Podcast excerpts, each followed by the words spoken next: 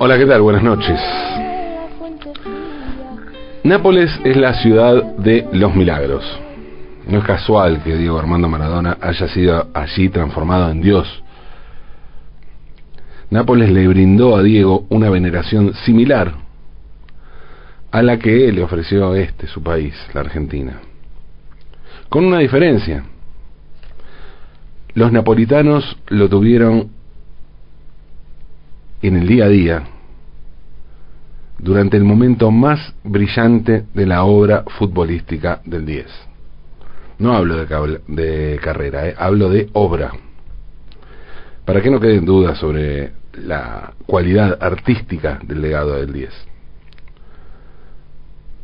Su condición de artista fue lo que le permitió desplegar todo lo otro, el orgullo por su origen, el enfrentamiento con el poder, el no callarse nunca, ni siquiera cuando la conveniencia parecía indicar otra cosa. Esa consagración fue la que logró Diego en Nápoles. Si uno quiere ver videos con las mejores jugadas del 10, podrá incluir cosas de argentinos, de argentinos de Boca, de la selección, obviamente. Esto no hay duda. Pero la aposta, la aposta, está en lo que hizo en el Napoli. Esa es la esencia futbolística del mejor Maradona, él mismo lo, lo reconocía. Justo hoy estuve una vez más, yo creo que hablar de esto es una excusa para ponerse a mirar videos de Maradona, ¿no? Que es un una cosa muy adictiva, muy adictiva. Un trabajo que incluye ver videos de Maradona te puede llevar el triple de tiempo porque te colgas a mirar. Y eso decía Diego en una entrevista en el año 2013, cuando volvió a Italia, en la RAI. Decía eso, ¿no? Que su, su momento de oro en el fútbol había sido en Italia, en el calcio. Podemos acordarnos inmediatamente de los goles de Agati en argentinos, desde el del esparramo a Filiol en el barro, o del segundo de los ingleses en México, sin olvidar los dos contra Bélgica, que si no existiera la pilada contra los ingleses seguramente estarían entre los mejores goles en la historia de los mundiales, pero la vida en esos años para Diego transcurría en Nápoles. Ir a Nápoles es una experiencia reveladora para un argentino maradoniano, y no digo fanático, ¿eh? digo mínimamente maradoniano, que tenga alguna simpatía, con una mínima simpatía, por, en Diego ya uno se vuelve un devoto en Nápoles, porque es el lugar donde terminas de entender todo, y todo es todo, la pasión por Diego, sí, pero también por qué Diego eligió la milagrosa y milagrera Nápoles y no la sobria y racional Barcelona. Se trata de dos ciudades bellísimas, de dos ciudades frente a un mar turquesa y hermoso, pero Nápoles es un caos total. Nápoles es sucia, marginal, decididamente poco hegemónica y, como les decía, siempre dispuesta a la fe y al milagro. En Barcelona Messi es un ídolo, en Nápoles Diego es Dios. En Barcelona hay pósters y camisetas de Messi por todos lados. En Nápoles hay altares en honor a Maradona. Y no me refiero ahora, ¿eh? que Diego se murió. No, los altares estaban desde antes. Visité Nápoles la única vez que estuve en mi vida, en enero de 2018, o sea, hace no mucho, pero sí hacía mucho que Diego no jugaba allí, 27 años. Y les puedo asegurar que el amor es incondicional y devocional. Digo, estaba en todas partes, en las pintadas callejeras, en los negocios, en los bares, su foto estaba por todos lados. Y además, es imposible que un argentino pise Nápoles sin que lo inviten a algo, un café, un taxi. Y por supuesto siempre hay alguien dispuesto a contarte una anécdota. Te sonríen, te tratan bien. Ser argentino es un plus en Nápoles. En cuanto a los tributos, Diego es el ídolo de la calle. De la calle, ves grafitis, pintadas, los altares, pero en los negocios, adentro, puertas adentro, en los bares, su altar es compartido con otros dos grandes ídolos absolutos de la ciudad, que son el comediante Totó y el cantante, guitarrista y compositor Pino Daniele. Con una diferencia, Pino y Totó son napolitanos. Diego es el único héroe de la ciudad que no nació allí. Totó es un mito lejano, algo así como el Gardel napolitano, ¿sí? a, lo, a lo lejos. Totó nació en Nápoles el 15 de febrero de 1898. Lo bautizaron con el siguiente nombre. Antonio Focas Flavio Angelo Ducas Comeno di Bizancio de Curtis Gagliardi. Con lo cual se entiende por qué se cambió ese nombre kilométrico por un alias artístico corto y pegadizo, y pegadizo Toto. Toto empezó como actor cómico en espectáculos de variedades y revistas para luego abordar muchos otros géneros teatrales. Entre 1937 y 1967 participó como actor, y a veces también como guionista, en 97 películas. Y también interpretó nueve telefilms. Totó está considerado uno de los más grandes comediantes en la historia del cine. Para algunos está a la altura de Charles Chaplin o de Buster Keaton. Y digamos más bien que es la versión italiana de Chaplin y Keaton. Con la diferencia de que Totó se hizo famoso a partir del cine sonoro.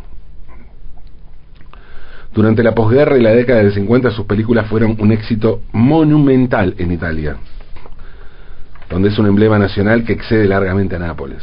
Es el comediante italiano, que inventó todas las camadas de, comediantes posteriores. Todo, todo viene de Totó, que murió el 15 de abril de 1967. Como les decía, un mito más lejano. Pino Daniel, en cambio, es un ídolo contemporáneo al Diego. Yo conocí la obra de Pino porque una vez me la hizo escuchar mi amigo Marcelo Mercadante, el bandoneonista y compositor argentino radicado en Barcelona. Marcelo me dijo lo siguiente.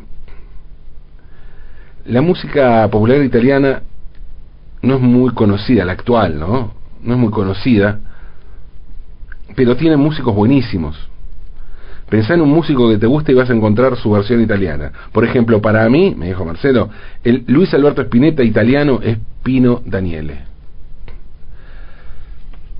Obviamente, después de que me dijo esto, me fui inmediatamente a buscar, a encontrar material de Pino Daniele, lo escuché y no lo podía creer. Marcelo tenía razón. Y no, cuando, cuando dice Spinetta ni en pedo piensen en una caricatura de Spinetta cantando en italiano. Marcelo se refería al espíritu, a la esencia, a la búsqueda de Pino Daniele. El año pasado, cuando le hice escuchar a Pino Daniel y a Laura Sherman, ella me dijo, uno, me dio una opinión que también me pareció muy precisa. Es el Javan italiano, dijo en referencia a Javan, el músico brasileño. Y sí, la verdad que sí, Lau, por ahí anda la cosa. Pero Pino es absolutamente personal, no es que imita a Javan o a Spinetta no es que se parece formalmente, o sí, pero con su impronta, con su estilo. Su gran mérito es ser Pino Daniele. La música de Pino es maravillosa porque es sofisticada y al mismo tiempo popular. Tiene eso que Caetano Veloso dice que tenía Tom Jobim y dice también que hoy tiene Yaván. Lo pone a Yaván como, como heredero de esa, de esa tradición muy brasileña, que es una apuesta por armonías complejas y melodías que salen del molde y al mismo tiempo obras que se pueden cantar, tararear o silbar. Y como Spinetta, además, Pino supo pasar por momentos con más rock, más blues, más folk, influencias del jazz, del funk, elementos de fusión y hasta ciertos toques electrónicos.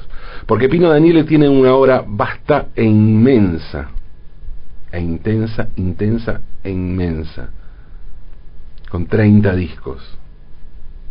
A pesar de que murió relativamente joven, poco antes de cumplir 60 años, casi como Spinetta. Casi como Spinetta, que murió a los 62. Pino Daniele nació en Nápoles el 19 de marzo de 1955. Su familia tenía un origen humilde, su padre era obrero portuario y Pino fue el primero de seis hijos. Aprendió a tocar la guitarra de manera autodidacta y se diplomó como contador en el Instituto Armando Díaz. Hoy en esa escuela de Nápoles hay una bandera, o por lo menos había una bandera cuando fui hace un par de años, con su cara que recuerda el paso de este gran artista, ese ícono de la ciudad por aquella institución. Desde su primer disco, y más bien desde el primer tema del primer disco, Pino Daniele iba a dejar en claro que lo suyo tenía que ver con una tradición melódica italiana que eludía lugares comunes, nada de melodramas obvios for export. Su obra iba a ser la contracara de lo que el periodista Mariano del Mazo definió como la maldición, la maldición de San Remo. ¿eh? Eso decía Mariano refiriéndose a este lugar común de, de los éxitos italianos, ¿no? De la canción romántica San Remo y que eso hace que otro tipo de canciones por ahí no, no trasciendan las fronteras. Pino compartió escenarios y grabaciones con músicos como Eric Clapton, Chick Corea o el Gato Barbieri. Tocó en el Madison Square Garden de Nueva York con Bob Dylan y en el Estadio San Siro de Milán con Bob Marley. El disco debut de Pino Daniele tiene un título que es una declaración de principios. Terra Mía se llama. Terra Mía. El disco es de 1977. Pino tenía 22 años. Y el tema que abre el disco es el tema que se convertiría en un himno, en la mayor canción contemporánea y posiblemente la mayor de la historia de amor a su ciudad, a Nápoles. Y esta canción se llama Nápole E. Nápole E, sí, Nápole Nápoles, es, ¿no? Pero Nápole. ¿Por qué Nápole y no Nápoli, como es en italiano? ¿Por qué Nápole? Bueno, porque Nápole, Nápole es una declaración de amor a Nápoles, a Nápoles, escrita en dialecto napolitano. Así se dice Nápole en dialecto napolitano. Y la letra dice lo siguiente. Dice, Nápoles es mil colores, Nápoles es mil miedos, Nápoles es la voz de los chicos que se levanta despacio y vos sabés que no estás solo. Nápoles es un sol amargo, Nápoles es olor a mar, Nápoles es un papel sucio, ni a nadie le importa, y cada uno espera su suerte, cada uno espera la suerte. Nápoles es un paseo por los callejones entre la gente, Nápoles es todo un sueño, y la conoce todo el mundo, pero no saben la verdad. No saben la verdad, decía Pino Daniele. Todo el mundo conoce Nápoles, pero no saben la verdad. La verdad que evidentemente él sabía, Pino sabía. Por eso sabía que los demás no sabían. Y seguramente Pino sabía que en sus siete años viviendo en Nápoles, en esos años en los que se convirtió en Dios, Diego también pudo saber esa verdad sobre su ciudad. Hay un video en YouTube en el que se puede ver a Pino y Diego juntos. Es el único material que encontré de Diego y Pino juntos. Es un video bastante extraño. No es que están juntos, sino que están en el mismo ámbito. Y es en una casa donde hay un montón de gente. Una, reunión con gente sentada en sillones, ¿no? Se lo ve a Pino cantando su tema Yeso Pazzo, que significa yo soy loco, y al igual que Nápoles, también está escrito en dialecto napolitano. En el comienzo el tema dice lo siguiente, yo soy loco, yo soy loco, y quiero ser quien yo quiero, que salgan de mi casa. Yo soy loco, yo soy loco, tengo el pueblo que me espera, y lo siento si tengo prisa. No me den siempre razón, yo lo sé que soy un error. En la vida quiero vivir al menos un día como un león, y el Estado esta vez no tiene que condenarme, porque soy loco, soy loco. Yo soy loco y hoy quiero hablar.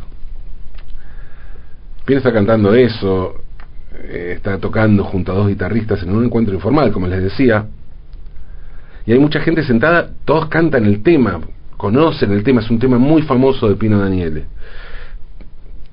La cámara se mueve hasta encontrar a Diego, que está parado en el marco de una puerta, como en el otro lado de la habitación, pero la puerta apuntando, como mirando a quienes están cantando, ¿no? Y escuchando, obviamente. Está ahí como uno más, Diego. Se ve que Diego no se sabe el tema, pero acompaña moviendo el cuerpo y con, una sonrisa. Se lo ve feliz allí, en Nápoles. Y claro, la letra de la canción no puede ser más maradoniana. Yo soy loco. Pero no es un tema Maradona. Recién en 2004, Pino iba a publicar su tema a Maradona, porque sí le hizo él también un tema a Maradona. En ese año sacó su disco Passi d'autore, o Pasajes de Autor, en castellano, y allí estaba incluido su, su tema Tango de la Buena Suerte. Della, así en italiano, tango, bueno, tango, della en italiano, y Buena Suerte en castellano, porque Buena Fortuna sería en italiano. Así que el tema es en italiano, pero la expresión buena suerte está en castellano. La letra traducida dice así. Es un mago con la pelota, lo vi levantarse del suelo y patear al arco, el viento argentino sopla ante los ojos bien abiertos, y lleno de gran esperanza y en el momento adecuado, toca el tango por magia. Él es el hombre correcto que nos puede hacer ganar, tango de la buena suerte. Pero el juego más importante es jugar con la vida, de pie en medio del campo, mientras el chico corre alrededor del mundo. Todavía no tenemos aprendida esta lección. Y cuando las luces están apagadas, toca el tango por magia, se quedará aquí para siempre como imagen fija, chico buena suerte, y en el momento adecuado toca el tango por magia. Él es el hombre correcto que nos puede hacer ganar tango de la buena suerte. Sin las estridencias tribuneras de otros temas dedicados a Diego, lo de Pino Daniele es sutil y refinado, y tanguero además. Pino, según explicó, hizo este, ese tema como fanático mal del Napoli, y como un agradecimiento por tantas tardes mágicas vividas en el Estadio San Paolo. Sí, el San Paolo, ese estadio que a partir del 25 de noviembre de 2020 se llama San Paolo Maradona. Pino Daniele murió en Roma el 4 de enero de 2015. Se descompuso en su casa en la Toscana. Lo trasladaron a Roma, pero fue demasiado tarde. Le faltaban dos meses para cumplir 60 años. Yo justo estaba de viaje en Italia en ese momento, específicamente en la Toscana. Y la noticia conmocionó a todo el país. ¿eh? La gente no hablaba de otra cosa en Firenze, en Arezzo, en Siena supongo que en Roma, en Milán, hubo mucha tristeza. Y aluciné, aluciné cuando vi en la tele que en Nápoles hubo velas y altares por Pino. Sí, como ahora por Diego. Como ahora por Diego, entonces también la gente salió a la calle y una multitud se reunió en la piazza del plebiscito en ese momento para cantar Nápule. En aquella ocasión, el otro gran ídolo de Nápoles lo despidió en las redes sociales de la siguiente manera. Chau Pino, estarás siempre en nuestros corazones, escribió Diego Armando Maradona en Facebook para despedirlo. Como decía Pino, Pino Daniele, Nápoles es mil colores, aunque ahora, muerto el último de los héroes de la ciudad, tal vez se haya descolorido un poco. Será cuestión de buscar inspiración en Pino y en Diego para tratar de encontrar los colores y volver a pintar esa ciudad milagrosa y milagrera. Pintemos pintemos, aunque es de noche.